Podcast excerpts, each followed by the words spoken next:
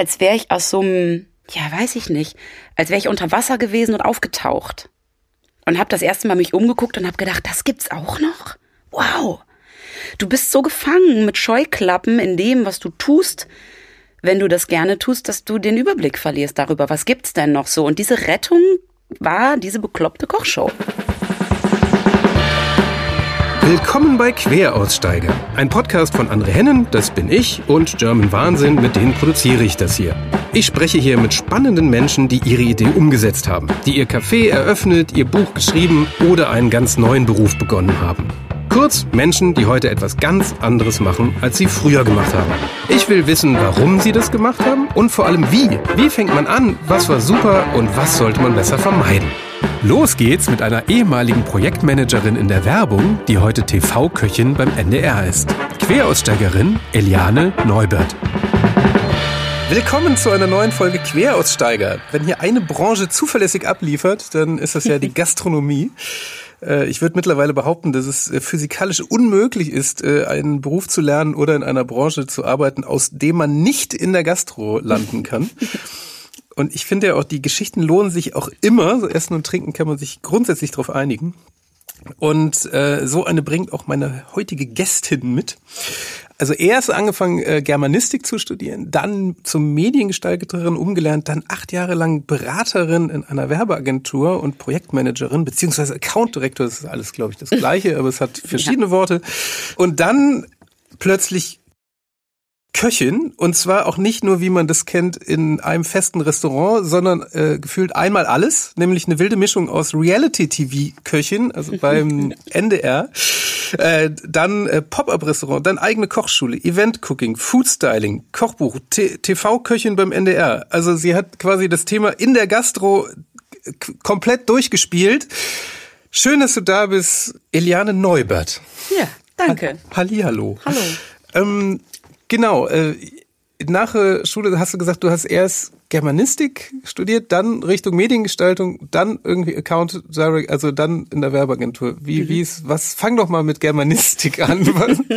Mir wird selber ganz schwindelig. ähm, ja, es fing damit an, ähm, dass ich in der Schule wahnsinnig unsicher war, was ich eigentlich machen wollte. Und ziemlich klar war mir, ich möchte etwas Kreatives machen, was mit Menschen zu tun hat. Ja, ich ziemlich lange hin und her überlegt, was das denn sein könnte. Und dann war mein Treiber irgendwann, ich hatte äh, ziemlich viele doofe Lehrer und ganz wenig tolle Lehrer. Und meine Idee war dann, ich möchte gerne etwas Kreatives mit Menschen machen. Ich werde doch einfach ein toller Lehrer. Und dann habe ich gedacht, ich mache Deutsch und Kunst. Weil ich aber in Göttingen war und Kunst da nur als Kunstgeschichte ging und nicht auf Lehramt, habe ich mir Deutsch und Englisch auf Lehramt ausgesucht. Und zwar Gymnasiallehramt, also Germanistik und Anglistik um mir so das Studienleben einfach mal anzugucken. Und um rauszufinden, ob Schulbankdrücken überhaupt mein Ding ist. Meine Eltern wollten so gern, dass ich studiere. Und ich habe eigentlich gesagt, boah, ich war doch jetzt schon so lange in der Schule, muss ich jetzt noch weiter lernen? Ich will endlich machen. Dann habe ich gesagt, gut, ich bleibe in dieser Stadt Göttingen, gucke mir das Studieren an sich mal an, ob das was für mich ist. Habe also angefangen, Germanistik und Anglistik ging nicht, weil ich dafür Latein machen musste, also Germanistik und Latein zu machen. Ja, ähm, Alt- und Mittelhochdeutsch mittelspannend, die Professoren mittelspannend, die Kommilitonen ganz schlimm. Echt? Und dann habe ich das so ungefähr anderthalb Semester ausgehalten und gesagt so, Mama, Papa, ey, ist nicht. Ja, aber wenn jetzt hier jetzt jemand überlegt, Germanistik zu studieren, mhm. wie was genau, also damit es etwas bildhafter wird, also, was da alles nicht so gut war? Ich glaube, meine größte Hürde war nicht das Germanistikstudium an sich, sondern dass ich den Riesenwunsch hatte, selbst mein Leben zu gestalten. Und nach der neuen Studienverordnung hieß es, ähm, ja, man kann, also auch in der Uni überhaupt, man kann sich ja die Kurse selber aussuchen und man kann bestimmen, was man macht. Fand ich super, mhm. hier Kurse aussuchen. Ja, aber ich musste das ganze Grundstudium durch Alt- und Mittelhochdeutsch machen und das wollte ich eigentlich überhaupt nicht machen. Und so war das erste meine mir erhoffte Freiheit wurde beschnitten und ich musste Kurse wählen und dort anwesend sein bei Themen, die mich nicht so wirklich interessiert haben. Und das, was mich wirklich interessiert hätte, das wäre erst viel später gekommen. Und deswegen habe ich ziemlich schnell beschlossen, als sehr ungeduldiger, sehr selbstwirksamer Mensch, das ist mir zu, es sind mir zu viele Regeln. So. Aber ist das beim Grundstudium nicht die Tradition so, dass ja. man erstmal ausmistet? So, ja, mag sein. Mir war das irgendwie in der Umsetzung, glaube ich, nicht so klar, dass das tatsächlich so lange ist. Und ich hatte mich so drauf gefreut, dass ich fertig bin mit der Schule und dass ich selber was machen kann. Und das war mir zu gesteuert. Und deswegen habe ich ziemlich schnell aufgegeben. Ähm, was auch eins meiner, einer meiner, ja, stärksten und manchmal ungünstigsten Wesenszüge ist. Ich bin sehr, sehr ungeduldig und das hat mir alles zu lange gedauert. Kenne ich. Deswegen musste ich da wieder raus. Aber wieso waren denn die Kommilitonen, weil du die jetzt so hervorgehoben hast? Was, was? Vielleicht hat sich das auch ein bisschen geändert. Ich weiß es nicht. Ich will jetzt da auch nicht bösartig sein, aber es schien mir alles sehr Müsli-esk zu sein.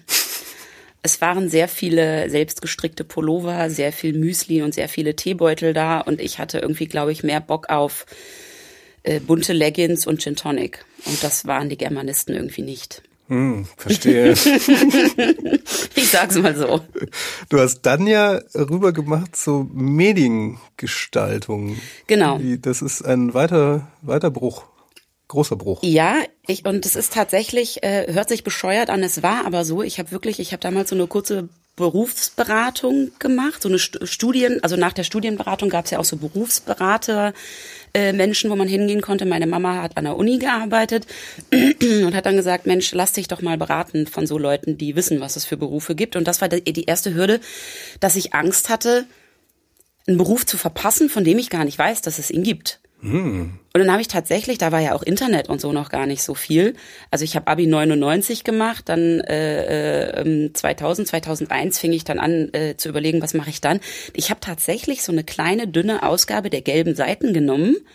Weil ich Bücher gern von hinten durchblättere, habe ich hinten angefangen, um mal zu gucken, was für Branchen gibt's denn. Vielleicht steht da was drin, was ich gerade nicht auf dem Schirm habe.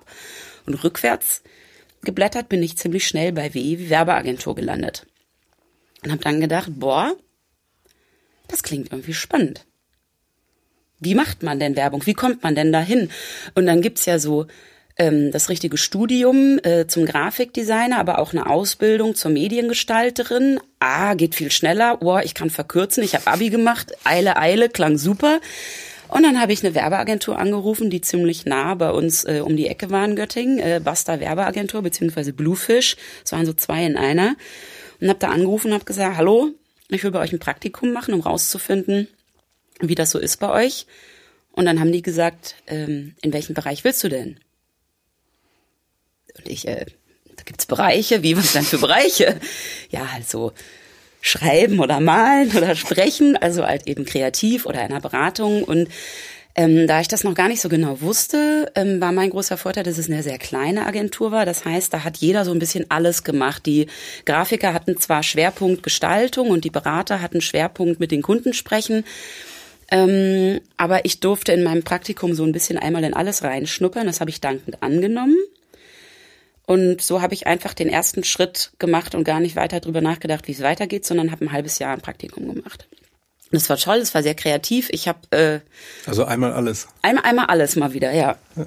Äh, ich habe damals einen ganz tollen, zwei tolle Kunden betreut. Äh, das Badeparadies Göttingen. Das war deshalb lustig, weil man da so kleine Pinguine gestalten konnte, die immer so über die Plakate gehopst sind. Das heißt, ich habe den Text bekommen und habe dann ziemlich schnell angefangen mit so Grafikprogrammen, äh, PageMaker und Freehand war das damals noch. Ich weiß gar nicht, ob das überhaupt noch jemand benutzt. Ich glaube nicht ähm, habe dann da so kleine Pinguine gestaltet, die dann auf den Plakaten rumhopsten, konnte mir noch ein lustiges Sprüchlein dazu ausdenken und habe das halt mit den Teams zusammen gemacht. Das andere war das Backhaus. Äh, äh, da gab's immer ein Brot des Monats und dann kam der Axel vom Backhaus und hat sein tolles Brot vorbeigebracht und wir haben Geschirrtuch drunter gelegt, das Brot fotografiert, probiert und überlegt auf, keine Ahnung, www.aphorismen.de irgendwelche tollen Sprüche rausgesucht, die zum Brot passten. Und äh, so komisch das jetzt rückblickend klingt, wenn ich das erzähle, das hat mir große Freude bereitet. Weil auch die Leute einfach wahnsinnig nett waren, die da waren. Und es war nicht theoretisch, sondern es ging sofort mit der Praxis los. Und das war das, was mir so gefallen hat. Ich habe mich hingesetzt und habe gemacht. Und ich durfte machen und man hat mich machen lassen. Das ist ja eh ein großer Vorteil der Werbung, dass sie einfach einen unglaublich schnellen Produktionsdurchsatz ja. hat. Also man kann ja sehr viel über diese Branche lästern, aber man setzt sich hin und hat am alle paar Tage kommt auch irgendwas raus. Und es hat auch sehr gemenschelt. Also ähm, es war eben mein Vorteil, dass es eine sehr kleine Agentur. Ich glaube, wir waren 12, 13 Leute. Und ähm, wir waren ein gutes Team und wir haben toll zusammengearbeitet. Ich wurde sehr gefördert und das halbe Jahr verging irrsinnig schnell. Ähm, trotzdem bin ich noch manchmal auf Unipartys gegangen. Äh, Im Sommer war es manchmal ein bisschen doof, wenn die dann mittags anriefen und sagen, ey, wir wollen an Baggersee loskommen. Ich sage, ja, ich arbeite. Das klingt komisch, aber ich arbeite. Ich kann nicht. War aber nicht schlimm, weil das, was wir da gemacht haben, mir irrsinnig viel Spaß gemacht hat. Und dann war nach einem halben Jahr, haben sie mir angeboten, Mensch, ähm, Elli, das läuft doch alles ziemlich super und du hast doch hier ganz gut Fuß gefasst. Hast du nicht Bock, eine Ausbildung zu machen zur Mediengestalterin? Hier so mit Berufsschule und ich glaube, ich weiß gar nicht mehr, ob ich drei Tage Agentur und zwei Tage Berufsschule oder umgekehrt. Auf jeden Fall war es immer noch sehr praxisbezogen. Und habe ich gesagt, ja, machen wir. Verkürzt, zweieinhalb Jahre, dachte ich, das kriege ich auch noch rum.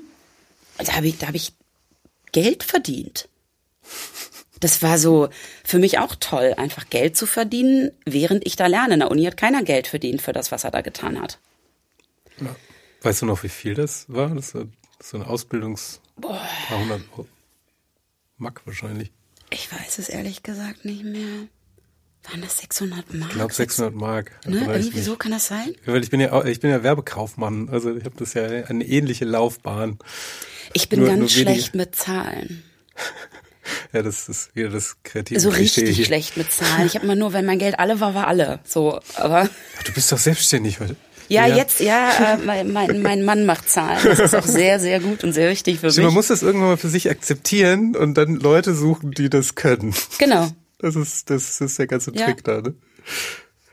Ja, aber diese, äh, und dann hast du da diese Ausbildung. Das ist ja Mediengestaltung, muss man, glaube ich, dazu sagen. Ich glaube, ich bin mir nicht hundertprozentig sicher, aber ich glaube, die Ausbildung gibt's gar nicht mehr. Das kann sein. Und ähm, wie, wie, die war so auch so gefühlt einmal alles als Ausbildung. Ne? Ja, genau. Das hieß damals, glaube ich, Mediengestalter in Bild und Ton. Mhm.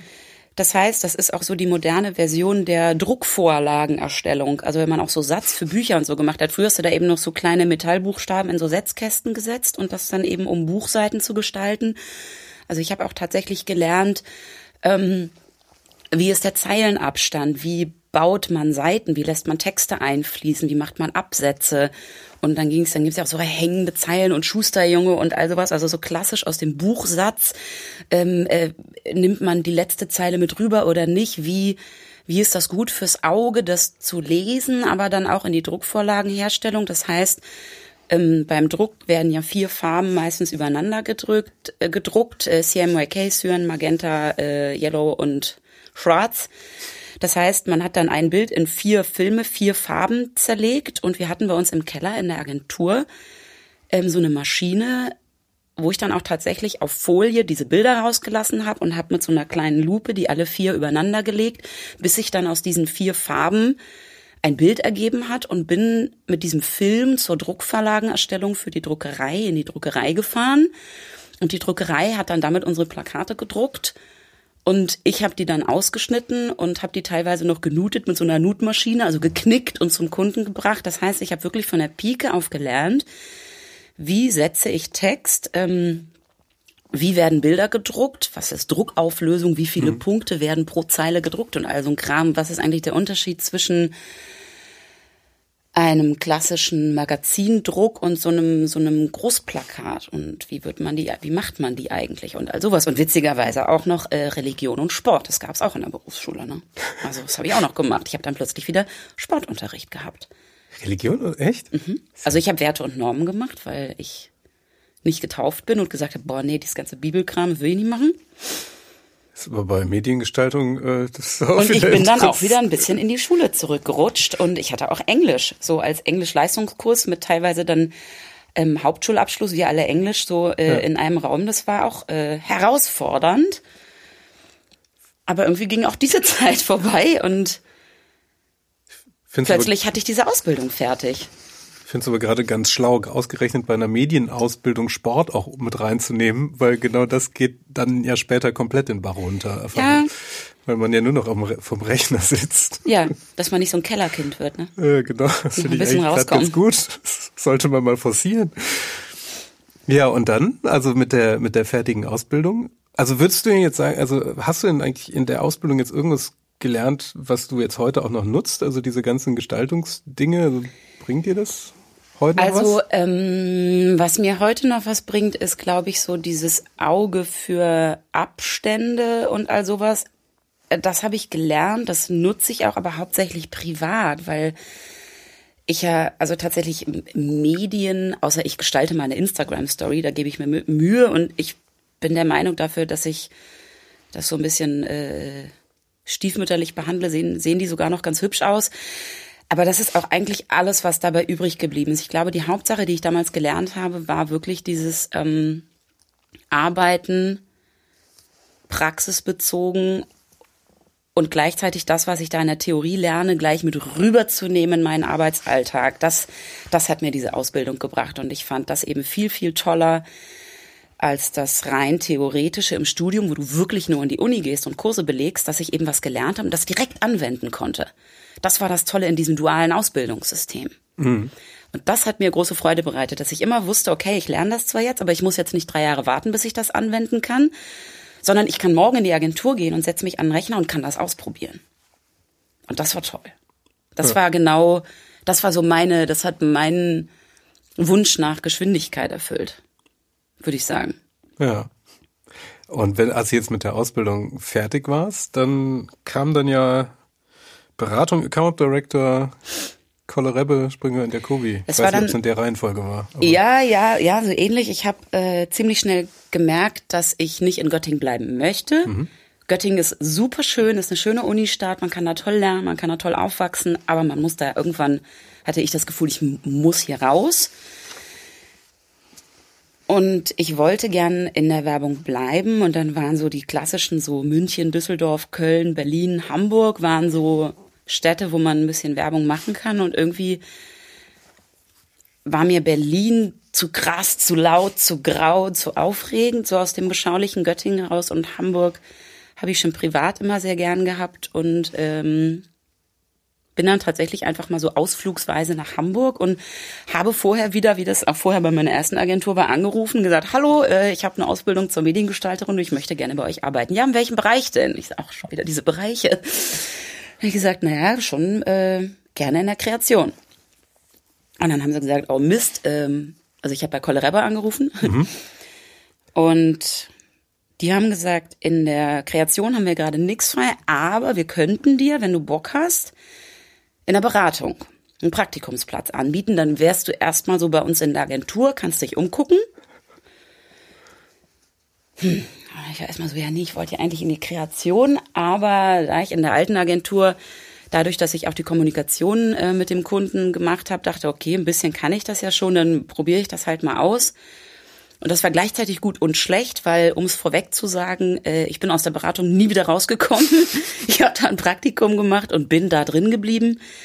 Es war tatsächlich so, dass man nach ein paar Monaten gesagt hat, Mensch, wir hätten jetzt was in der Kreation. Da habe ich gesagt, ach nö, eigentlich finde ich das hier doch ganz gut.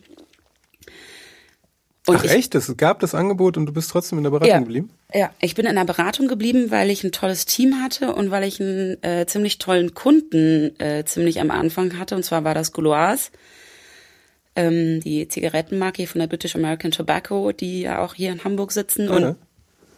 das war ein, Als sie noch Werbung machen durften. ja genau, als sie noch Werbung machen durften. Das war ein sehr kreativer, toller Kunde. Also nicht von der Kreation, von der, von den, von den Ideen her, sondern auch vom, von den Menschen, die da gearbeitet haben. Und das Team war großartig. Und ähm, das hat sich auch in meiner Werbelaufbahn immer wieder bestätigt, dass ich eigentlich gemerkt habe, es ist fast egal, für was du Werbung machst, sondern dein Team muss gut sein. Und ich hatte ein ganz tolles Team, mit denen wir sehr gut zusammengearbeitet haben und ich habe sehr gut mit der Kreation zusammengearbeitet und habe dann gemerkt, dass ich so ein ganz gutes Organisationstalent habe, um eben so diese Fäden von den Textern, von den Gestaltern zusammenzuführen in diesen wie man ja immer in den Meetings äh, in den Agenturen, also wenn wir uns zusammengesetzt haben und überlegt haben, gut, der Kunde hat einen Wunsch, er möchte gerne ähm, eine Idee umgesetzt haben, dann habe ich den kreativen Leuten gesagt, was der Kunde sich wünscht. Die kreativen Leute haben mir was zurückgespielt und damit bin ich dann im besten Falle zum Kunden gelatscht, habe dem das gezeigt, was wir uns ausgedacht haben und der hat gesagt, jo, super. Oder eben, nee, nicht super, da müsst ihr noch mal ran. Und das war großartig.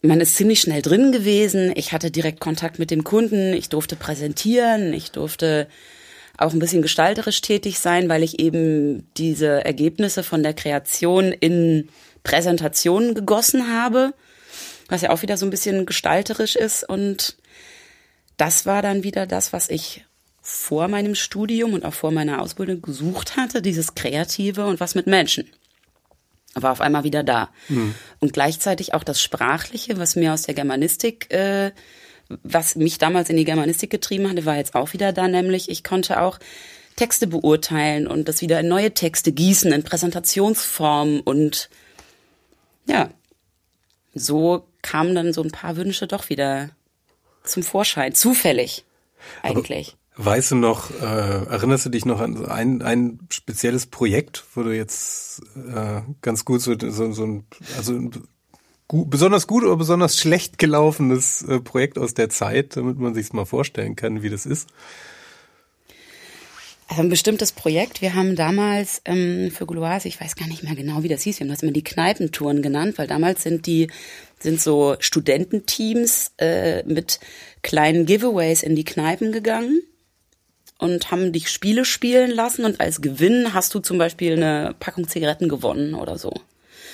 Und wir haben diese Spiele entwickelt, mit denen sich im besten Falle dann der Raucher mit dieser Marke identifizieren konnte. Und wir haben auch teilweise Events gemacht und da gab es einmal was, das hat mir total gut gefallen. Da gab es ein Hausboot, wo man dann so eine Hausbootparty gewinnen konnte. Das heißt, wir haben eine Person erfunden, die hieß Lüg. Und Lüg war dieser Bewohner, der fiktive Bewohner des Hausbootes, der da tolle Partys gefeiert hat und du konntest halt so kleine Spielchen spielen, um Lüg mit Rätseln und so kennenzulernen und dann konntest du halt gewinnen, dass du auf diesem Hausboot eine Hausboottour mit deinen Freunden machen konntest und bist dann wirklich auf diesem sehr französisch, äh, weil Gouloise eine französische Marke ist, sehr französisch gestalteten Hausboot äh, mit deinen Kumpels durch die Gegend geschippert.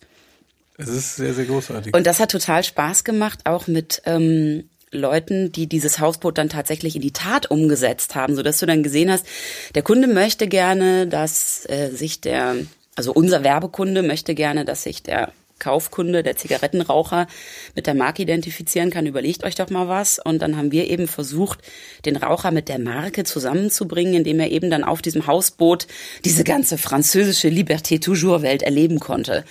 Und das waren dann so Projekte, die wirklich Spaß gemacht haben zu sehen von der Idee, bis zu diesem fertigen Hausboot, wo man dann überlegen konnte, wie sollen denn die Kissen da aussehen und was für Musik hört dann dieser Lüg und was isst der gern, was trinkt der gern und wie ist dieses Hausboot gestaltet, was für Farben hat das und das waren so Projekte, die total viel Spaß gemacht haben. Das ist ganz abgefahren. Äh 2021 über äh, so eine relativ klassische Zigaretten Promotion, also, also was heißt relativ klassisch, also, mhm. also eine wahnsinnig aufwendige Zigarettenpromotion, weil ich glaube, da wärst du heute direkt im Knast wahrscheinlich. Ja, natürlich.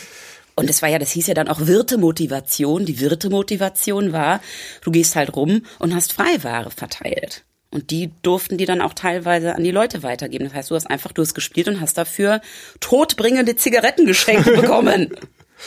Ja, das ist, ja, ich erinnere mich auch noch, dass ich, ich war auch mal in einer Agentur, die haben Nil gemacht und mhm. da gab's irgendwie, also war ich, äh, ich glaube, ja, Prakti, genau, mhm. Praktikant und äh, hatte dann äh, hier zur Eingewöhnung, da gab's auf dem Briefing, also da gab's halt den Zettel, wo drauf steht, der Kunde möchte bitte jetzt irgendwie, was weiß ich, eine Zeitungsanzeige oder sonst was. Und auf diese, diesem A4-Blatt mit der, mit der Aufgabe äh, lag halt eine Stange ja. Nil. Ja. Wir hatten auch, wir hatten so einen Raum, also wir haben auch äh, monatlich Freiware bekommen und das war ja auch eine Sache. Ich habe damals noch sehr, ziemlich viel geraucht. Ich rauche jetzt selten, aber so ein bisschen, so abends mal, wenn ich ein Glas Wein trinke, aber am Arbeitsplatz, im Büro mit Zigarette im Mund und wir hatten stangenweise Zigaretten, die wir geschenkt bekommen haben vom ja. Kunden, so. Und die haben wir geraucht, fröhlich, den ganzen Tag, im Meeting. Ja, am Rechner sitzend mit Zigarette im Mundwinkel. Und das ist so lange nicht her. Also nee, ich erinnere mich auch noch, dass das, äh, ich glaube, während meiner Jugend, da war, da war ich schon als Texter dann in der äh, Agentur und da kam das gerade auf, mit dem, dass Zigaretten eventuell doch nicht gesund sind. und, Vielleicht doch nicht. Und ähm, nee, und da äh, war, da ging, das, das war, ich, da fällt mir eigentlich wieder ein, dass diese Debatten immer die gleichen sind. Das ist, weil das ist eine relativ ähnliche Debatte wie jetzt zum Beispiel mit der Gendersprache. Mhm. Da denkt, da denkt immer eine sehr große Gruppe, das ist jetzt der Untergang. Das ist jetzt, das ist auf jeden Fall jetzt ein ganz großes kulturelles Opfer, also ja. dass die Gesellschaft am Rande des Abgrunds, weil hier wird jetzt was geändert, was schon lange so war. Mhm. Und äh, da, da, man durfte nicht mehr im Büro rauchen. Also das ist, das ist ein Desaster. Das ist, ja. die, der Kern unserer Arbeit war äh, wurde angegriffen. Ja. Und dann Schnitt, zwei Jahre später völlig selbstverständlich. Ja, natürlich. Dass man auch sagt so, Entschuldigung, kannst du bitte, äh, wir sind hier drin, du kannst doch hier nicht einfach rauchen. Ja, und das ist lustigerweise immer der gleiche Ablauf, ne? Und das ist wie ein Handy-Update, ist auch immer erstmal alles schlimm und alles neu und das werde ich nie verstehen und mein Knopf ist plötzlich wo ganz anders und dann es ist kurze Zeit später so, als wäre der Knopf da schon immer gewesen. Das ist ganz lustig, wie man so gestrickt ist, ne? Ist immer, um bei Kollerebbe ähm, zu bleiben, du war, wie lange warst du bei Kollerebbe?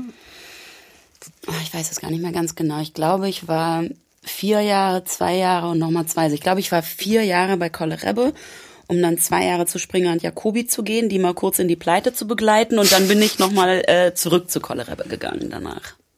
Warum? Also warum dieser Wechsel? Der erste oder der zweite? also erst den einen, also, dann den anderen. Ich habe als Praktikantin angefangen und man arbeitet sich dann ja so ganz langsam hoch. Du hast ja im Intro eben schon die verschiedenen Wörter gesagt, die es gibt für den Beruf, den ich damals gemacht habe, nämlich irgendwie Projektmanagerin, Beraterin, Account Directorin. Man ackert sich Stufe für Stufe hoch. Es ist aber, ich hatte das Gefühl, dass bei Kollerebbe immer das Praktikantenschildchen noch an mir haftete weil alle, mit denen ich länger gearbeitet habe, auch wenn ich äh, mehrere Stufen der Karriereleiter erklommen hatte, dann wussten, äh, also zumindest hatte ich das Gefühl, ich glaube, es war mehr das Gefühl, dass ich noch das Praktikantenschildchen hatte und ich wollte gerne als Account Manager woanders anfangen. Weil ich bei Kollerebbe immer der Ex-Praktikant war und ich dachte, wenn ich in eine neue Agentur gehe, bin ich da der Account Manager.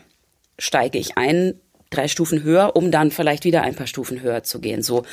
Und das ist auch, glaube ich, immer noch der klassische Weg in Agenturen, dass man sich hocharbeitet und zwar nicht nur von Station zu Station innerhalb der Agenturen, sondern um dich hochzuarbeiten, musst du Agenturen wechseln. Ist aber auch gar nicht so schlau von den Agenturen, ne? Es gibt viele Dinge, die nicht ganz so schlau sind an Agenturen, glaube ich. Ähm, aber es war halt so, äh, ja, das andere schlaue Ding ist halt einfach, dass man wahnsinnig viel gearbeitet hat irrsinnig viel gearbeitet hat. Und die Agenturen haben das so schlau hingekriegt, dass ich damals, ich habe mein Leben in der Agentur gelebt. Ich habe da, ich habe da gegessen, ich habe da geraucht, ich hatte da meine Beziehung. Ich hätte fast gar keine Wohnung mehr gebraucht. Wir hatten Nachtschichten, wir haben abends am Rechner geraucht, haben uns Sushi bestellt und Bier getrunken. Und ich fand's, das, ich weiß gar nicht, ob das das Schlimme oder das Gute dabei ist. Ich fand's super. Mhm. Ich fühlte mich so kreativ und so großstädtisch und so affengeil dass ich dachte, hier sind ja überall nur junge Leute. Und zwar dachte ich damals, hier sind nur junge Leute, weil die cool genug sind, um das hier machen zu dürfen. Jetzt weiß ich, es sind viele junge Leute da, die einfach blöd genug sind, um sich so ausnehmen zu lassen und um so viel zu arbeiten und um nicht irgendwann zu sagen, so stopp. Weil meine Arbeitszeit ist mit meinem Gehalt abgegolten und das beinhaltet nicht, dass ich auch mein Leben dort führe. Und zwar auch nachts. Aber das hat sich ja also mindestens in den letzten zehn Jahren auch sehr ja. geändert. Also ja. ich, ich kann das ja jetzt auch nochmal, weil wir ja da einen ähnlichen äh, Werdegang zur gleichen Zeit hatten, wir sind ja fast gleich alt, ähm, die ich habe das auch so empfunden, dass ich das total toll fand. Dieses, äh, weil mein, meine Eltern haben mich auch völlig fassungslos äh, angeguckt, dass ich sagte, nee, wir, klar arbeite ich am Wochenende und für klar. bis drei Uhr nachts. Also ja, ja. und dann die erste Frage von meinem Vater, also der ist, also halt, der hat so ein, ich sag mal, klassische Werdegang mit 40 Jahre im gleichen Unternehmen. Und seine erste Frage war natürlich, ja, wird das denn bezahlt? Ja, genau. der Überstundenausgleich? Überstunden? Äh. Und dann so, äh, nein, nee, das machen alle. Und er so, ja, du hast sie doch nicht mehr alle. So, also und, und ja, auf die auf der einen Seite auf der einen Seite hatte man sich natürlich sie nicht mehr alle, weil mhm. es war natürlich total dumm. Aber auf der anderen Seite muss muss man auch ehrlich sagen, das war auch einfach eine ganz hervorragende Freizeitgestaltung. Ja. ja. Also ich, ich dann denke, wenn ich mich jetzt abends hinsetze vor Netflix oder ich sitze irgendwie mit fünf Leuten, die ich total nett finde und denke mir irgendeinen Quatsch aus, das war unterhaltungsmäßig mäßig auch nicht zu verachten. Also der, der einzige Unterschied dabei war, dass das Stresslevel immer sehr hoch war. Also ähm, und man war halt immer mit einer relativ hohen Geschwindigkeit unterwegs. Ne? Du hattest immer Druck, du hattest immer Deadlines, die du erfüllen musstest. Ja, das stimmt. Ähm, dazu kommt ein mir innewohnender äh, Drang nach Perfektionismus und nach ich möchte es heute immer besser machen als gestern. Und das war aber so ein Ding, in dem Alter, das hat mich erfüllt und ich fand das gut und mir hat das wirklich Spaß gemacht. Und das war für mich, ich glaube, es gibt so für alles, für alles seine Zeit. Und jetzt rückblickend würde ich sagen, ich würde das heute nicht mehr machen. Mhm. So viel arbeiten und vor allen Dingen so selbstverständlich vorausgesetzt mit so einer hochgezogenen Augenbraue, wenn man gegen 19 Uhr die Agentur verlässt mit, na, ist ein Halbtagsjob. Ähm, aber für die Zeit war das super für mich war es toll. Ich habe da irrsinnig viele Freundschaften geknüpft. Ich habe mich sehr viel ausgetauscht. Ich habe mich kreativ ausgelebt. Ich habe getrunken, geraucht und gefeiert, was man irgendwie mit Anfang 20 nun mal so tut. Und das war super. Mir hat das gefallen. Ja, ja, ich habe das, also ich hab auch, und mein, wenn ich mir meinen heutigen Freundeskreis angucke, das ist auch zu großen Teilen in, in diesen äh, Agenturnachtschichten kennengelernt. Ja. Das ist äh, jetzt auch so, so äh, jetzt weit entfernt von cool, aber es hat jetzt, zeigt zumindest, dass man da in einem sehr netten, äh, sehr netten Umfeld war. Aber wenn ja. man jetzt sich das jetzt anschaut, da guckt, also es funktioniert halt jetzt völlig anders, auch mit dem, also zu großen Teilen anders. Also dieses ständige Nachtschicht und Wochenenden, also da gibt's, also die Zahl der Menschen, die das freiwillig machen, hat schon extrem abgenommen. Ja.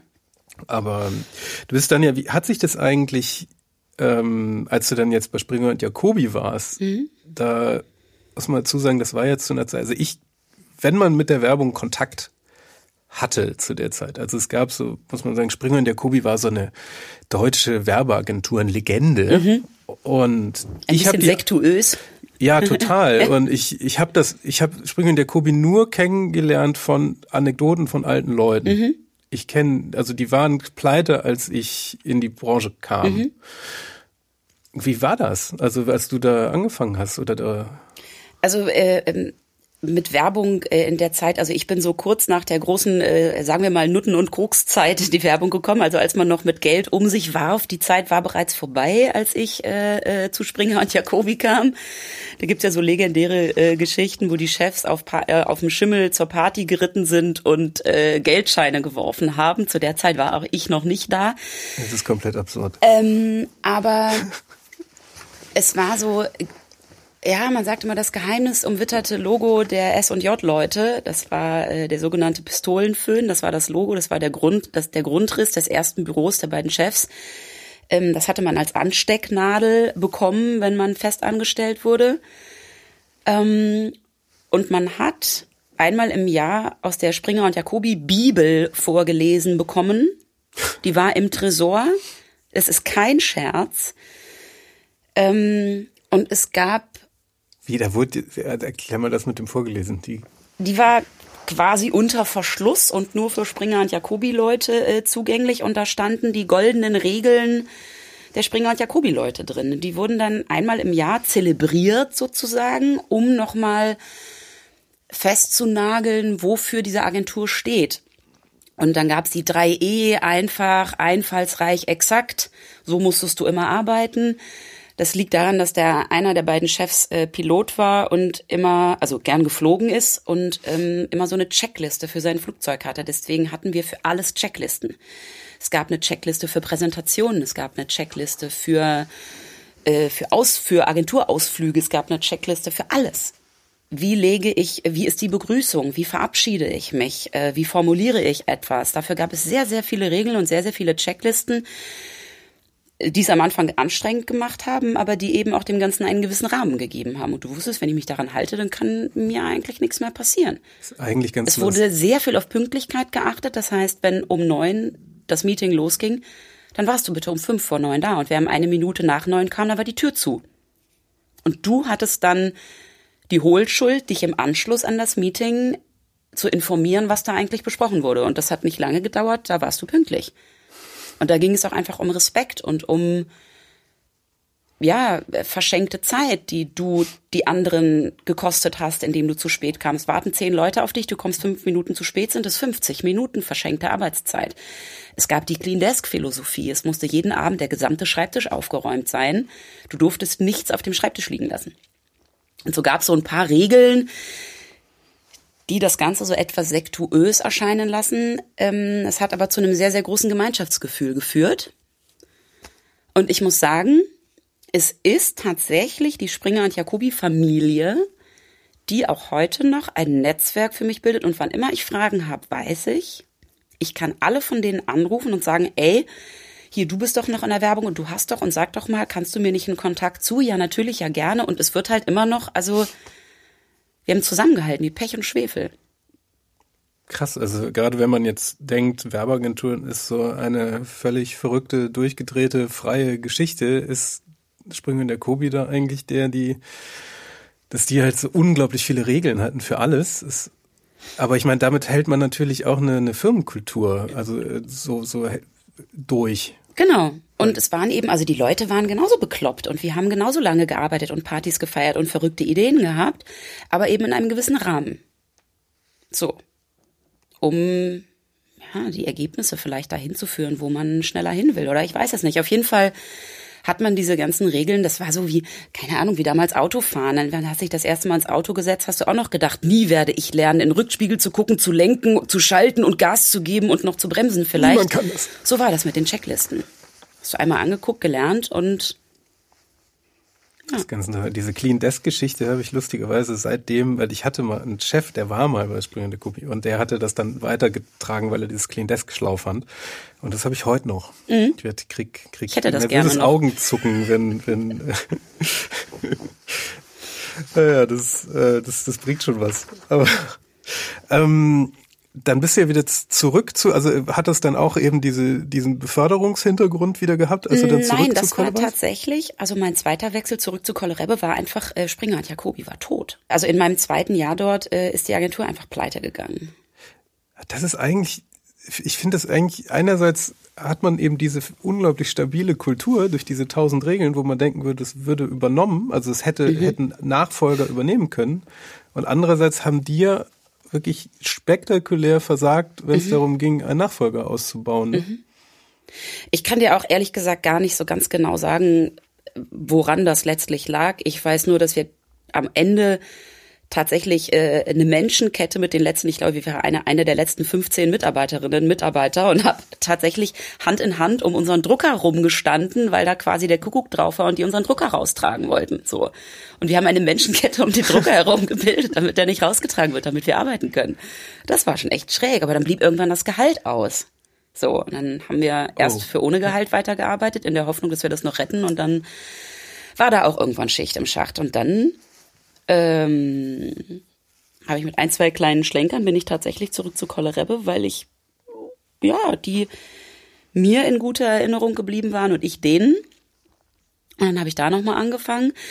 Und da bin ich dann aber tatsächlich, da war ich dann irgendwie so eingepaced von dieser Geschwindigkeit, ähm, dass ich da dann irgendwann schon gemerkt habe, so lange kann ich das nicht mehr machen mit diesen ganzen Nachtschichten, diesem ganzen Gearbeitet und habe mich selber irrsinnig unter Druck gesetzt, weil ich durch den Aufstieg der Karriereleiter mich weiter von der Kreation entfernt habe und immer weiter in die Beratung kam und immer weiter aus dem Tagesgeschäft raus, aus dem Kontakt zu den Kreativen, immer weiter rein in Zahlen, in Vertragsgestaltung, in all diese Dinge, in diese Zahlenwelt, die mir so überhaupt nicht lag. Und ich hatte die ganze Zeit das Gefühl, ich hätte mich da so eingeschlichen in so eine Welt, in der ich eigentlich gar keine Daseinsberechtigung habe, obwohl sowohl Kunde als auch Arbeitgeber meine Arbeit immer sehr geschätzt haben habe ich mich da irgendwann immer unzulänglich gefühlt. Gepaart mit diesem Wissen, ey, das wird mir hier alles zu krass und zu viel. Und dann habe ich mich irgendwann rückbesonnen auf meinen Wunsch damals, dass ich etwas machen möchte, möchte, was entweder nützlich ist, sowas wie Lehrer werden eben, mhm. oder mich erfüllt. Und da nun Werbung mich zu dem Zeitpunkt weder erfüllt hat, ähm, noch was wirklich Nützliches war, habe ich gedacht, es wäre jetzt langsam an der Zeit zu gehen, sonst steuere ich, wenn ich weiter an dieser Geschwindigkeit mache, geradeaus in einen Burnout. Und das war mir da auch schon bewusst. Hm. Das habe ich gemerkt. dass ich dem nicht mehr lange gewachsen sein würde. Mir war aber klar, dass man das nur ganz oder gar nicht machen kann. Und ich dachte, wenn ich jetzt anfange, um weiterzumachen und um meine Work-Life-Balance, wie man so schön sagt, zu schützen, sagt, ich gehe aber jetzt immer um 18 Uhr, das funktioniert nicht. Mhm. Du wirst schräg angeguckt. Ähm, Schlimm eigentlich, ne? Ja, und du hast halt den, den spannendsten Teil, nämlich quasi den Teil, wenn es dunkel wird, nicht mehr mitbekommen und wärst dann auch schnell raus gewesen. Mhm. Und dann hat mich ein äh, sehr lieber Kollege damals darauf aufmerksam gemacht, Mensch, Elli, du kochst doch immer so gern. Hier gibt's so eine, so eine Kochsendung. Hast du nicht Bock, da mitzumachen? Weil ich natürlich überlegt habe, okay, wenn ich hier jetzt rausgehe, ist die Lösung nicht, ich gehe in eine andere Agentur, sondern ich muss ganz was anderes machen. Und ich hatte Angst, die ganze Zeit, die ich jetzt hier reingesteckt habe, zu verlieren, zu verschenken, hm. wenn ich jetzt was Neues anfange. Und Kochen erschien mir plötzlich ein gangbarer Weg, in welcher Form auch immer zu sein, mein Leben so zu gestalten, dass es mich eben doch erfüllt. Und dann habe ich überlegt, ob es nicht vielleicht die Möglichkeit gibt, mit etwas, was ich ohnehin schon gerne mache, Geld zu verdienen. Nämlich, was blieb? Freunde treffen, trinken, kochen. Mit Freunde treffen und trinken kann man nicht so viel Geld verdienen, also blieb das Kochen übrig. Und dann kam diese Kochshow, auf die... Die da hieß? Die da hieß Deutschlands Meisterkoch. Bei wo? Also Sender? Äh, ich glaube, das war erst auf, boah, war das erst pro 7 und ging dann auf Kabel oder so. Ich weiß es gar nicht mehr genau. Ah, okay. Also es war auf jeden Fall in der Pro 7 Gruppe. Ja, und dann habe ich gedacht, ey, warum eigentlich nicht? Ich kann mich da ja mal bewerben, weil da konnte man 100.000 Euro gewinnen. Das wäre natürlich ein geiles Startkapital in was auch immer für ein neues Leben gewesen. Mhm. Und weil ich damals schon immer gern gekocht habe, schon als Kind auch gern gekocht und in der Familie und überhaupt, es zog sich wie so ein roter Faden durch mein Leben, dass ich irgendwann dachte, Mensch, wieso bin ich da nicht früher drauf gekommen? Ich kann doch was mit Kochen machen. Ich gehe jetzt erstmal in diese Sendung und gewinne mal diese 100.000 und dann kann ich ja sehen, äh, der langen Rede kurzer Sinn, ich habe natürlich die 100.000 Euro nicht gewonnen. Ich habe nicht diese Sendung äh, äh, durch, äh, durchgeboxt, aber ich habe immerhin den dritten Platz gemacht ähm, und habe von mehreren tausend Leuten im Casting mich durchgesetzt. Ähm, und wir haben sechs Wochen in Köln-Nippes so ein bisschen wie Germany's Next Topmodel gedreht. Äh, das heißt, wir haben alle zusammen in so einem Haus gewohnt und hatten eine Jury, die uns Aufgaben gestellt hat von, wir sind nach Neuharlinger Siel und mit dem Krabbenkutter aufs Wasser raus und haben da Makrelen geangelt, die wir dann in Gruppen auf dem Marktplatz zubereitet verkauft haben. Und die, die am meisten Kohle hatten, sind in die nächste Runde gekommen über ähm, Black Boxes, die wir gekriegt haben, in denen Zutaten drin waren, mit denen wir kochen sollten, bis hin zu Kitchen Impossible mäßig. Wir haben Gerichte probiert, deren Zutaten wir rausschmecken sollten und dann entweder nachkochen oder äh, die Zutaten benennen und all solche Spiele gab's ja. Wir haben gekocht wie die Wilden. Jede Woche flog jemand raus. Und ich bin eben eine der letzten drei gewesen. Diese großartige, tolle Kolle Agentur hat tatsächlich mich für diese Zeit freigestellt und hat gesagt, oder ich habe gefragt, ist es möglich, dass ich jetzt gehe? Ich möchte diese Kochsendung mitmachen. Ich weiß aber nicht, ob ich in zwei Wochen oder in drei Wochen oder in sechs Wochen oder gar nicht wiederkomme. Vielleicht. Da sowohl äh, Stefan Koller als auch Stefan Rebbe, zwei Stefans, ähm, Gastro Gastro verliebt sind, haben sie gesagt, ey, ist doch geil. Du bist so privilegiert, dass du eine Idee hast, wo dein Leben jetzt hingehen könnte. Geh mit Gott, aber geh, geh diesen Weg. Deine, unsere Türen stehen dir immer offen. wenn du willst, kommst du zurück. Und ich habe tatsächlich dann, ich weiß noch, es war an einem 12. August, nagel mich nicht aufs Jahr fest, 12, 13, weiß ich nicht, habe ich angerufen und habe gesagt, ich komme nicht wieder. Das ist aber auch die bestmögliche Reaktion eines Chefs. Ne? Mega. Sonst hätte ich mich das auch nicht getraut, weil es fiel mir natürlich leichter zu gehen in dem Wissen, wenn das nicht klappt, kann ich vielleicht doch nochmal zurück. Das war so mein Hintertürchen. Und dann habe ich mich mit denen getroffen und habe gesagt, so ist es jetzt der 12. August und äh, die Sendung ist durch. Ich habe jetzt nicht gewonnen, aber ich habe seit meinem Abi das erste Mal sechs Wochen, also seit Beginn meiner Ausbildung, sechs Wochen nicht gearbeitet und habe mich sechs Wochen intensiv mit meiner größten Leidenschaft, nämlich dem Kochen beschäftigt und nur mit Menschen, deren ebenfalls größte Leidenschaft das ist. Und habe gemerkt, ich kann nicht wieder zurückgehen. Ich bin jetzt ich habe jetzt eine neue Richtung eingeschlagen. Ich wusste zwar noch nicht, wohin dieser Weg geht, aber für mich war klar, zurück geht's nicht. Und die waren so toll, dass ich an, wie gesagt, diesem 12. August da saß und habe gesagt, ich möchte gehen. Und weil ich jetzt ohnehin schon sechs Wochen raus war und der Kunde auch wusste, wo ich bin, haben die gesagt, gut, dann geh. Krass, du hast Und dann habe ich am 12. August zum 13. August gekündigt und die haben mich ziehen lassen. nicht schlecht. Also, habe ich das gerade richtig verstanden? Du hast seit deinem Abi das erste Mal sechs Wochen am Stück nicht, ge- also nicht Also nach dem Studium, nicht seit, seit dem Abi, Nach- aber nach Beendigung meines meines Studienversuchs, seit ich in der, seit ich mit der Ausbildung eben gestartet habe. Ich habe die Ausbildung gestartet, da gibt's keine sechs Wochen frei. Das ist irre, ne? Und dann bin ich nach Hamburg gegangen und habe als Praktikantin eben in der Werbeagentur angefangen und dann habe ich gearbeitet. Hatte ich einen Job. Hast du keine sechs Wochen frei? Ja, war bei mir genauso. Ich So. habe bei mir was Elternzeit dann. Also dass ich das Und- erste Mal mehr als drei Wochen eigentlich am Stück habe. Ja. Und da, da wird man, das ist total verrückt, was das mit einem macht, fand ich. Und das war so irre, da raus zu sein und eben auch natürlich auch mit viel Druck und viel Geschwindigkeit zu arbeiten oder zu, zu leben mit diesen Aufgaben da, diesen Kochaufgaben. Aber es war einfach ein, es war wie, als wäre ich aus so einem, ja, weiß ich nicht, als wäre ich unter Wasser gewesen und aufgetaucht. Und habe das erste Mal mich umgeguckt und habe gedacht, das gibt's auch noch? Wow. Du bist so gefangen mit Scheuklappen in dem, was du tust, wenn du das gerne tust, dass du den Überblick verlierst darüber, was gibt's denn noch so. Und diese Rettung war diese bekloppte Kochshow. Tatsächlich. Die haben mich geärgert, die haben dazu geführt, dass ich geheult habe vor der Kamera, weil natürlich, die wollen ja Action, Action, Action. Aber ich weiß noch, dass ich beim Schlussinterview gefragt wurde, Mensch, Ellie, dein großer Traum ist ja jetzt geplatzt. Was machst du denn jetzt? Ich habe das überhaupt nicht kapiert. Ich habe gesagt, wie Traum geplatzt. Ich habe dank dieser Sendung meinen neuen Lebensweg erkannt, nämlich ich möchte irgendwas mit Kochen machen. Wie geil ist das denn? Das ist, das ist nicht, mein Traum ist geplatzt, sondern ihr habt quasi meinen Traum erfüllt. Vielen Dank dafür. So. Dann habe ich gekündigt und habe gesagt, so, habe diesen Flow, diese Stimmung, diese Euphorie genutzt und habe gesagt, ich gehe jetzt hier raus. Und dann hatte ich das große Glück, was mir diesen Schritt ermöglicht hat. Ich hatte ein kleines Erbe von meiner Großmutter aus den Staaten und ein bisschen was aus der Werbezeit zur Seite gelegt ähm, und habe mir erlaubt, ein Jahr lang mich zu orientieren in der Kochwelt. Ich habe tatsächlich von Anfang an gesagt, ich mache jetzt ein Jahr lang Praktika in den Bereichen, die ich für mich finden konnte in der Kochwelt und war drei Monate in einem Restaurant, drei Monate in einem großen Catering, drei Monate in einer Kochschule und drei Monate in einem Verlag. Okay. Und habe da eben in der Versuchsküche Spoiler, heute ist es alles geworden.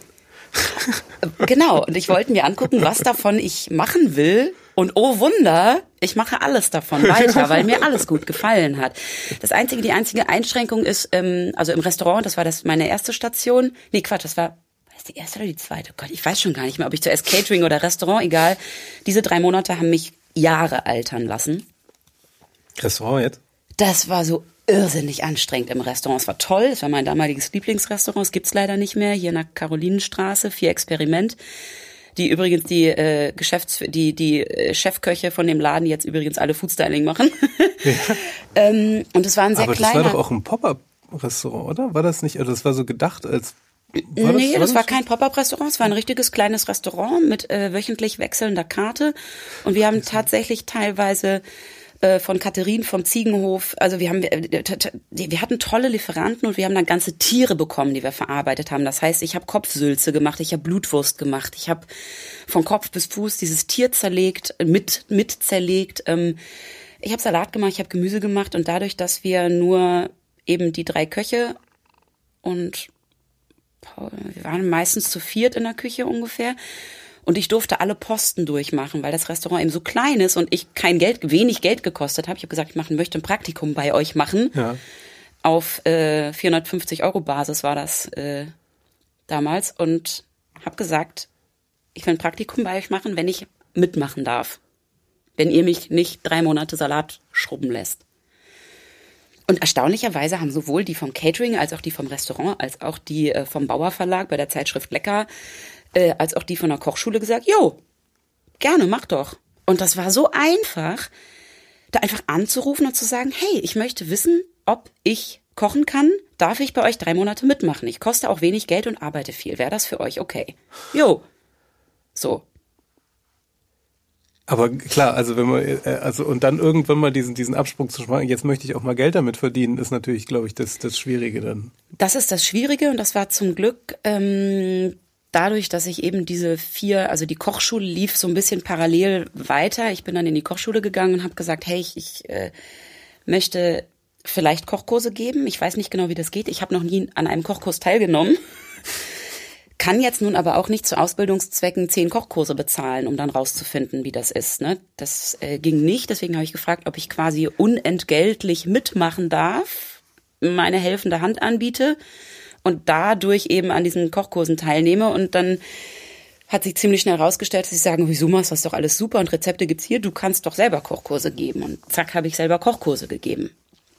Nach den Rezepten, die es da eben gab. Und dann habe ich schnell festgestellt, ich möchte gern selber Rezepte machen und durch Mund-zu-Mund-Propaganda habe ich dann erste Anfragen bekommen von Leuten sowas wie, Mensch, meine Oma hat Geburtstag, könntest du nicht mit uns zu Hause für meine Oma Königsberger Klopse nach ihrem für sie kochen? Da habe ich gesagt, ey, coole Idee, klar, mache ich. Bin ich einkaufen gegangen, zu der Familie nach Hause, habe mit denen gekocht, habe dann die Küche wieder aufgeräumt und bin gefahren. Und das habe ich gemacht, dann habe ich zu Hause bei den Leuten gekocht. Und du konntest dich bei mir zu Hause einladen und ich habe für dich gekocht, so. Es hat riesen Spaß gemacht. War auch sehr aufwendig mit der ganzen Schlepperei. Ja, aber wie aber ist das so? Also du hattest halt die Möglichkeit, so in diese Welt der Familien einzutauchen. Und ich habe halt Ding Dong gemacht, war der Überraschungskasper, weil natürlich das, der Beschenkte meistens gar nicht wusste, dass ich komme. Und habe in deren Küche mit denen oder für die, je nachdem, was sie wollten, das Lieblingsessen gekocht. Und das war, das hat riesen Spaß gemacht. Die waren unendlich dankbar. Es war sehr kommunikativ und ich habe in jeder, ich habe gelernt, in jeder Küche zu kochen. Dadurch, ob die nun eine kleine Pantry-Küche in einer Studenten-WG ist, wo dann alle zusammenschmeißen, um sich das leisten zu können, äh, hin zu äh, großen Blankeneser Super Stylo-Küchen, wo ich erstmal fragen musste, wie funktioniert dieses Gerät? Das ist wie ein Computer. Ich kenne das nicht. Welche Knöpfe muss ich drücken, damit der Herd heiß wird? Und das hat mich sehr flexibel gemacht. Glaube ich. Also ja. das war so, ich wusste nie, ich hatte meine Sachen zusammengepackt und wusste nie, wo werde ich heute kochen. So, wie sieht diese Küche aus? Gibt es da Töpfe? Gibt es da Pfannen? Kriege ich das überhaupt hin? Und habe ziemlich schnell gemerkt, dass es mir liegt, eben nicht immer das Gleiche zu machen und nicht jeden Tag ins Restaurant zu gehen und für Gäste zu kochen, nicht jeden Tag ins Catering-Unternehmen zu gehen und Stullen zu schmieren für tausend Gäste in den St. Pauli-Logen. Und dann hatte ich irgendwann so diese vier Bereiche durch und dachte, gut, irgendwie muss ich ja jetzt mal überlegen, was mache ich denn jetzt mit diesem ganzen Zeug und merkte dann, ich habe ja schon längst angefangen. Ich habe zu dem Zeitpunkt dann eben schon Anfragen gehabt, wo ich bei den Leuten äh, zu Hause kochte und in den Kochschulen Kochkurse gegeben habe. Und dann hatte ich irgendwann keine Lust mehr, in den Kochschulen Kochkurse zu geben und habe kleine Mietküchen in Hamburg angemietet, um da zu kochen. Gibt's ganz viele. Da ruft man einfach an und sagt, hallo, äh, ich möchte für einen Abend, ich habe ein Kochevent und möchte eure Küche mieten. Mhm. Da gab es dann eben Leute, die gesagt haben, wir sind aber 15 Leute und die passen nicht bei mir zu Hause rein, können wir irgendwo anders kochen. Dann hat man für einen Abend eine Küche gemietet und da was gemacht. Dann hatte ich so die Sparte, ich koche mit Menschen nicht bei denen zu Hause, sondern in einer Mietküche zusammen mit drin im Portfolio und dann lernte ich irgendwann äh, Stefan Paul kennen. Äh, Foodstylist, mittlerweile, äh, also Koch, Buchautor, Foodstylist, äh, Foodjournalist, alles Mögliche. War ja auch mal zu Gast. Ne? und der äh, klopfte tatsächlich, als ich damals im Restaurant noch gearbeitet habe, an und sagte, ey, sag mal, die da hinten in der Küche, ist das nicht Ellie? Und ich sagte, ja, wieso, woher kennst du die? Die habe ich bei Deutschlands Meisterkoch gesehen. Kannst du die mir mal rausschicken? Ich wollte die mal was fragen. Und dann wollte er mich damals eigentlich interviewen für seinen Blog Herr Paulsen. Äh, äh, und äh, irgendwie ist es nie dazu gekommen, aber wir haben uns unterhalten, haben uns gut verstanden und dann habe ich gesagt, oh Stefan, du machst Foodstyling, das habe ich mal bei der Zeit, das, bei, bei der Lecker und hier so und kann ich mal, darf ich mal bei dir mitkommen? Und dann hat er gesagt, ja klar. Und dann hat, hat er einen etwas größeren Auftrag gehabt. Äh, ich glaube, das war die Lust, ich glaube, Lust auf Genuss war's. Da macht man immer so ein ganzes, die Rezepte für fast das ganze Heft. Das waren eine Woche Produktion. Und er hat gesagt, du Elli, pass auf, ich kann dich nicht dafür bezahlen. Das Budget bezahlt nur mich, der Verlag. Aber wenn du willst, kannst du diese Woche hier mitkommen. Du kannst kommen und gehen, wann du willst. Du kriegst ja nichts dafür, aber du darfst zugucken und du kannst sehr gerne mir zur Hand gehen. Und das war für mich ein Geschenk Gottes. Ich durfte bei so einem coolen Foodstylisten zugucken und mitmachen. Und da, der hat mich eben sehr viel, ja, das war einfach Backstage, Kochen Backstage sozusagen. Ich habe plötzlich gesehen, wie das genau funktioniert, dass die Gerichte in der Zeitung cool aussehen.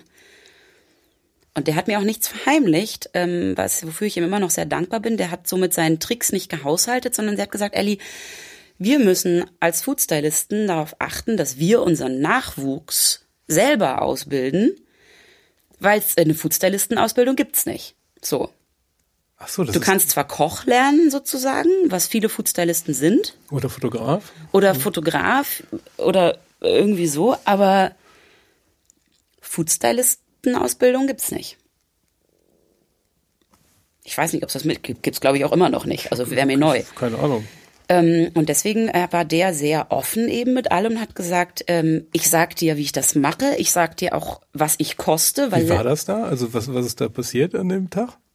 Ah, das war, ich war tatsächlich die ganze Woche dabei und bin natürlich von ganz früh bis ganz spät. Ich habe mir das nicht nehmen lassen, äh, äh, da äh, bis zum Feierabend zu sein. Und wir waren in einer schönen also das Studio, ich glaube Krüger und Gross war das, die ähm, die machen Fotografie und Styling, das heißt das Set-Styling, das ist Teller und Gläser und Besteck und so alles drumherum hübsch, also quasi den virtuellen Tisch zu gestalten, äh, den, den fiktiven Tisch zu gestalten, auf dem das Essen steht und legen da Geschirr und Teller hin. Einer, der Fotograf, setzt das Licht und macht die Fotos davon und wir Foodstylistinnen und Stylisten, wir legen Essen schön hin. Das heißt, man hat dann überlegt, gut, das Rezept ist ein, keine Ahnung, sagen wir Krabbenbrot. Komm, wir suchen mal zusammen einen Teller aus. Ah, okay, so groß ist der Teller und die Farbe hat der. Ja, welche Kräuter, welches Essen sieht denn auf dem Teller schön aus? Ja, nee, rosa Krabben auf dem Rosenteller ist nicht so. Hast du vielleicht irgendwie was Graues oder was Petrolfarbenes? Ja, super. Dann sucht man die Tellerfarbe aus, geht in die Küche, kocht, was zu kochen ist schreibt dabei, weil man meistens nicht das Budget hat, die Rezepte vorab zu entwickeln, sondern man entwickelt diese Rezepte beim Shooting. Das heißt, du musst quasi, während du damit beschäftigt bist, das Essen schön hinzulegen, dir Notizen machen für die Zutaten und das auch gleichzeitig abmessen und abwiegen, weil diese Rezepte werden ja gedruckt und wenn die nicht funktionieren, ist doof. Das heißt, es ist ähm, relativ anspruchsvoll für solche Magazine ähm, zu fotografieren beziehungsweise Food zu stylen, weil du gleichzeitig Rezepte entwickeln musst. Und eigentlich, äh, Stefan hat dann gesagt, du weißt was, Ellie, Foodstyling ist kein Hexenwerk. Eigentlich ist das nur anrichten und nett sein. Du hast dann die ganze Selbstständigkeit ja dann in einer eigenen Kochküche dann angemietet. Also nach diesen ganzen Mietküchen mhm. hattest du dann ja deine eigene. Die heißt ja Ellie, Ellis Küche. Genau, Ellis Küche Wie? ist, ähm, ich habe hab dann irgendwann festgestellt, dass immer irgendwas nicht so war, wie ich das haben wollte. Das heißt, entweder war in Mietküchen, die rein für Kochevents waren, fehlte mir dass man da auch tolle Fotos von dem Essen machen kann. Und in vielen guten Fotostudios, in denen ich gearbeitet habe, war einfach nur so eine Mini-Pantry-Küche am Ende des Flurs, so dass ich, wenn wir da gearbeitet haben, wenn wir Foodproduktion gemacht haben, einmal quer durch die Bude rennen musste mit meinem Essen. Und es war beides nicht das, wo ich gesagt habe, ja, mega Küche. Und dann habe ich überlegt, ob ich nicht einfach selber ein Studio eröffne und mein, mein Mann, der äh, so Startup-Beratung und äh, Unternehmensberatung und Zahlen und sowas macht, der hat gesagt, bist du bekloppt, du kannst ja doch jetzt nicht so ein Riesenstudio ans Bein binden. Hast du überhaupt schon eine Marktanalyse gemacht? Und ich habe dann gesagt, naja, meine Marktanalyse ist, wir wollen die wenigen tollen Kochstudios mit äh, Küchenstudios mit Studio, Fotostudio dran buchen und die sind immer ausgebucht. Das ist meine Marktanalyse. So, also hat Hamburg meiner Ansicht nach Platz für noch so eine Küche. Und dann fiel mir in einem Büttel, in einem kleinen Hinterhof, so eine so eine äh, Fabrik, so ein Fabrikloft vor die Füße, ganz klassisch über, ich weiß gar nicht mehr, Immonet, Immo-Scout, irgendwie sowas. Ich habe das gemietet, das sind 150 Quadratmeter, die ich nach meinen Erfahrungen in der bisherigen Kocherei so gestalten konnte, wie ich das brauchte. Und das war großartig. Ich habe dann tatsächlich noch bei, bei so einem Adventskalender-Gewinnspiel von Tim Melzer einen Herd gewonnen. Total verrückt. Das war mein erstes Möbelstück. Und da steht da jetzt eben so ein großer sechsflammiger Smack-Herd drin. Und drumherum sind 150 Quadratmeter Ellis Küche. So heißt das Ding auch. Und das ist eine Mischung aus Fotostudio, was ich entweder selbst bespiele für Produktionen, auch für Dreharbeiten, Kochbuch-Shootings, alles Mögliche, oder eben auch für andere Foodstylisten und äh, Fotografen nicht zwingend aus dem Food-Sektor, die können da eben das Studio äh, bedienen. Ich nutze das aber auch als Eventfläche für private und betriebliche Events. Wenn man nicht gerade wie jetzt während Corona nicht gemeinsam kochen darf, kann man da Küchenpartys machen, sowohl privat als auch eben betrieblich. Und ich habe es so gemacht, dass man da auch workshoppen kann. Das heißt, unsere ehemaligen Kollegen, die Agentur Fredels, schließen sich da auch gern mal ein, um äh, äh, sich kreativ auszutoben oder äh, Coaches nutzen das, um ihre Schüler da zu coachen oder eben auch so kleine äh, Firmen, um sich einzuschließen und mal zu workshoppen. Und so habe ich jetzt meine eigene Mehrzweckhalle für Genuss, die so ja all diese Facetten bedient und in der ich mich frei bewegen kann. Krass. Und das ist jetzt aber auch so dein dein Business Kern sozusagen. Also dieses ganze, ich äh, sag mal TV äh, Köchin, Foodstand, das das passiert alles um um Ellis Küche drumherum? Das meiste passiert tatsächlich um Ellis Küche drumherum. Also fast alle Fotoproduktionen, an denen ich mitwirke, versuche ich natürlich da stattfinden zu lassen, ähm, weil das meinen äh, Tagessatz verbessert, indem ich nicht nur mein Honorar bekomme, sondern auch die Studiomiete. Ähm, außerdem habe ich natürlich alles, was ich brauche, habe ich da. Ich habe meine Gewürze da, ich habe meine Messer da, ich habe meine Töpfe da, meine Pfannen, mein ganzes Equipment. Ich fühle mich da wohl. Ich fühle mich da zu Hause. Das ist so meine, meine, mein erweitertes Zuhause und ähm, alles, was ich beruflich mache, versuche ich nach Möglichkeit da stattfinden zu lassen. Und so haben wir auch schon äh, kleine TV-Beiträge auch da in der Küche gedreht. Und da weiß ich eben, ich habe alles da, was ich brauche. Hattest du die eigentlich vor der TV, vor der NDR-Geschichte? Schon? Oder war das, ging das parallel? Boah, da muss ich jetzt tatsächlich überlegen. Ähm, ungefähr parallel, würde ich sagen. Du hast so viele Gastro-Geschichten. Also wir könnten jetzt noch über äh, und alles reden, aber ich wollte jetzt noch mal wenigstens das Thema ähm, TV-Köchin mhm. beim NDR jetzt noch mal mitnehmen. Mhm. Ähm, wie ist es denn da? Wie ist das passiert? Wie wird man denn das? Es war tatsächlich so, ich war in einer Umkleide und habe eine Jeans anprobiert. Ich weiß gar nicht genau, warum sich der Augenblick dieses Anrufs mit dem Erlebnis äh, äh, verbunden hat. Auf jeden Fall ist es so. Ich stand in der Umkleidekabine, mein Telefon hat geklingelt, ich bin rangegangen. Ein Stefan Schwarz rief mich an. Äh, hallo Elli. Und ich so, äh, hallo? Ja, ich bin äh, hier Redakteur für die, für den beim NDR für die Sendung Mein Nachmittag. Ähm, und bei uns im Team sind immer so Köche, die bei uns im Studio kochen und äh, wir suchen gerade neue Köche fürs Team. Hast du nicht Lust, mal zum Casting vorbeizukommen? äh, ich gesagt, was, wie, wo? Äh, ja, klar. Und äh, dann bin ich hin und er hat erzählt, dass er äh, irgendwie online, also er ist tatsächlich einfach äh, online auf mich gestoßen, irgendwie hat meine Seite gefunden und wollte mal ein unverbrauchtes, junges, weibliches Gesicht äh, in der Sendung haben, weil äh, viele, viele äh, meiner Kollegen sind halt Männer. Ne? Ko Koch ist so eine Männerdomäne und die hatten einfach Bock auf eine ja, jung, ja, junge Frau für meinen Nachmittag. Also das NDR-Publikum ist ja ein bisschen älter, auf eine junge Frau äh, da beim Kochen. Und dann bin ich dahin und habe gesagt, ja, klar, wie läuft denn dieses Casting ab? Ja, überleg dir doch mal ein Rezept. Ähm, dann stellst du dich da in die Küche, unser Moderator kommt zu dir und fragt dich so ein paar Sachen und dabei kochst du was. Ich will doch ja gut kochen und mich dabei unterhalten, das kriege ich hin. Dann stand ich da und äh, Arne Jessen, der damals noch dabei war, leider nicht mehr im Team bei meinem Nachmittag, einer der Moderatoren, der kam dann eben zu mir in die Küche, hallo, ich bin Arne, hallo, ich bin Ellie und dann habe ich da losgekocht und habe, ich glaube, äh, Bohnen und irgendwie äh, kleine Lammkoteletts oder irgendwie sowas gekocht. Und dann haben wir das gekocht zusammen, bis das Essen da irgendwie schön aussah. Ich stand in der Küche, habe gekocht. Er hat mich ein paar Fragen zu dem gefragt, was ich da tue, worauf ich beim Einkauf achte und sowas. Und dann fragte ich irgendwann, wie viel vorher eigentlich diese Sendungen aufgezeichnet werden. Dann guckte mich das ganze Team so ein bisschen komisch an, die sagen, was denn, das ist live. Und da habe ich erstmal Schnappatmung gekriegt, weil ich gesagt habe, wie?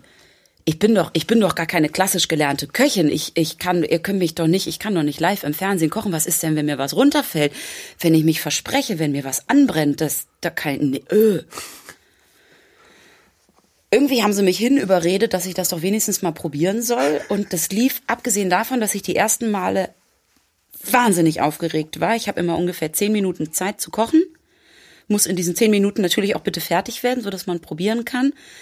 Und ich war beim ersten Mal so irrsinnig aufgeregt, dass ich völligen Blackout hatte, zumindest rückblickend. Die Sendung war zu Ende und ich wusste nicht, was ich gesagt habe, ob das okay war, was ich gesagt habe. Ich wusste gar nichts. Ich habe mir das zu Hause angekommen dann selber angeguckt und das war, als würde ich jemand anderem beim Kochen zugucken. Aber ich war so erfüllt von Adrenalin und, und Kochen und hey, das hat doch geklappt und ich konnte antworten, obwohl ich dabei gekocht habe, dass ich gesagt habe, ja, das macht mir Spaß. Und die vom Team da fanden das auch super. Ja, und jetzt mache ich das auf einmal seit vier, fünf, sechs, ich weiß gar nicht wie viele Jahren, dass ich alle zwei Wochen, zwei Wochen zum NDR gehe und da live bei meinem Nachmittag koche.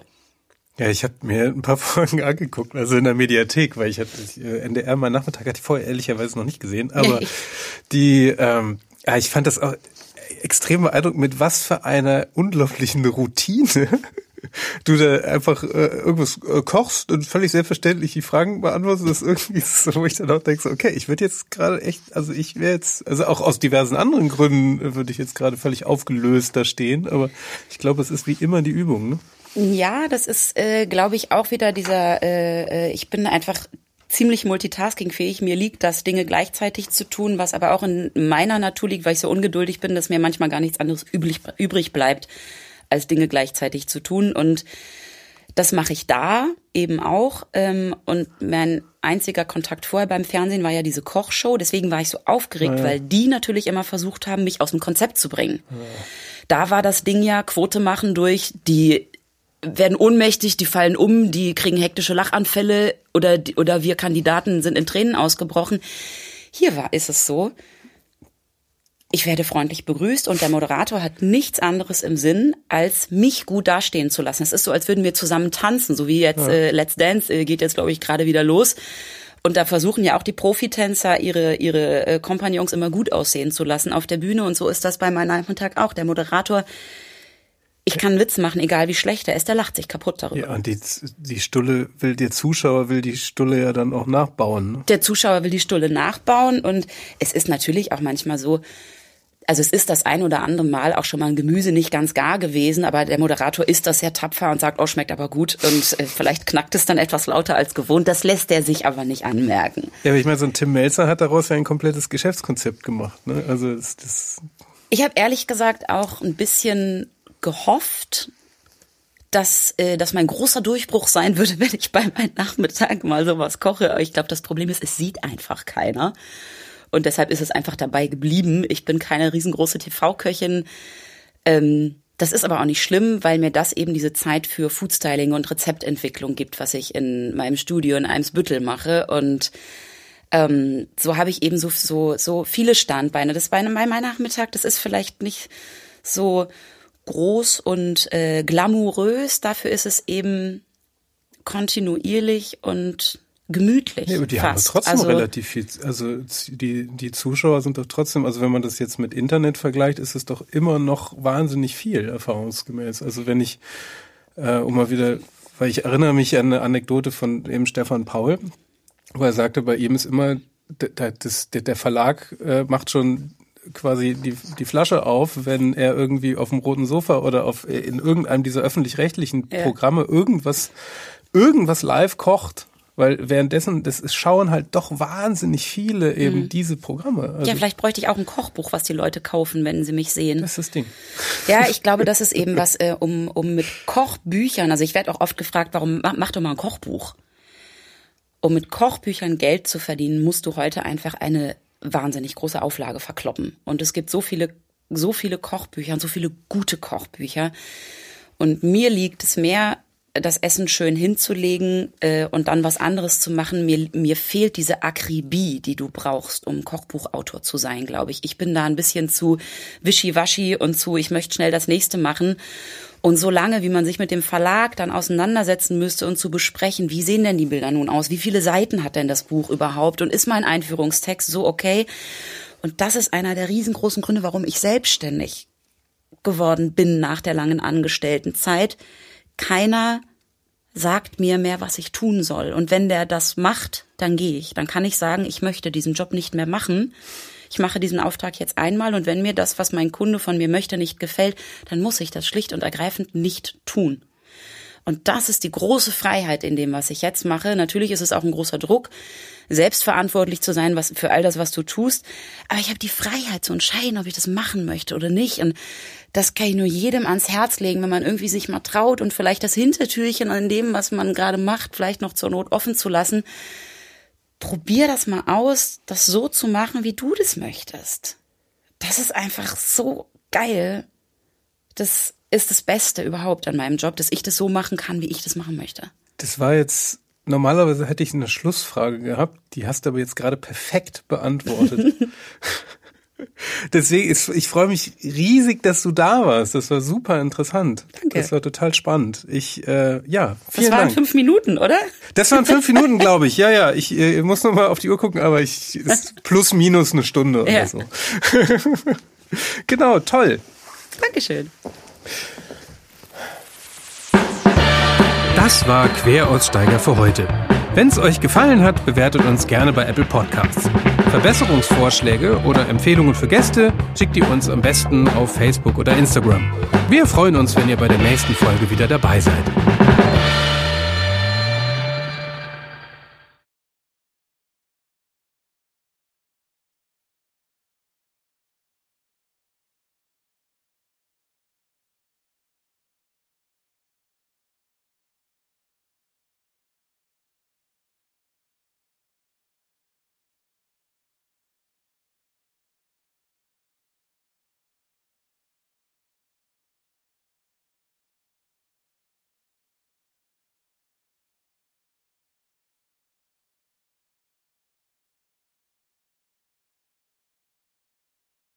Ja, aber das ist eine Lüge. Ich,